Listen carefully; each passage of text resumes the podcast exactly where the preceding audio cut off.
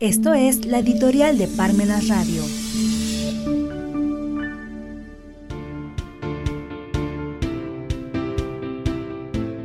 Confirmado, la cuarta transformación no entendió al derecho fiscal.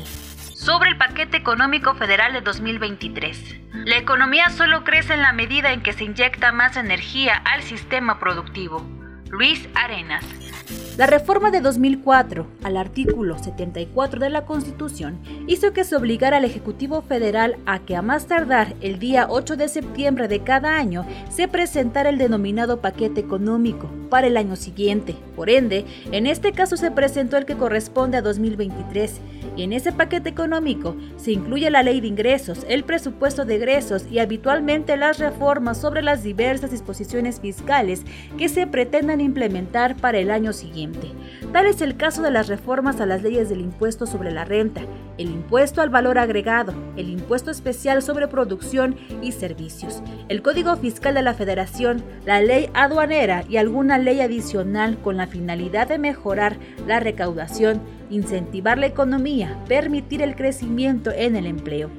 Pero la otra respuesta y la más apropiada a lo que está sucediendo en esta administración pública federal con la ausencia de reformas fiscales es que no se entendió qué es el derecho fiscal y sus finalidades. Por ello, es que no se pretende reformar Nunca se propuso un Congreso hacendario en estos cuatro años de gobierno federal, en donde funcionarios de esa dependencia federal, de las entidades federativas, diputados, senadores y desde luego los sectores empresariales, obreros, académicos hicieran la propuesta para modificar ese monstruo fiscal que se tiene actualmente. Se pasa de largo la problemática que existe en relación con el inicio de la cadena comercial que, o bien, no pretenden darse de alta ante el SAT o en su caso se ven imposibilitados de darse de alta por no contar con las facilidades necesarias para contar con deducciones para el impuesto sobre la renta. Además, hay una gran cantidad de infracciones excesivamente altas en la legislación fiscal que bien debiera de revisarse, lo mismo que las facultades discrecionales de las autoridades fiscales,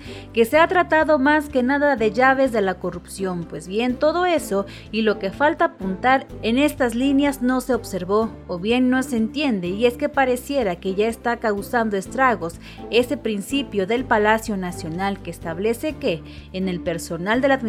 Pública Federal es preferible contar con personal de confianza que con personal capacitado, pues el desastre está más que visto porque ni es personal de confianza y mucho menos especializado. En realidad, la ausencia de reformas a las leyes tributarias, además de que muestran la falta de apertura democrática en la actualidad, ya que a nadie se le escucha, también se avecina una crisis fiscal en donde sea mayor el gasto que el ingreso fiscal, lo que ocasionará será un colapso en las finanzas públicas del Estado.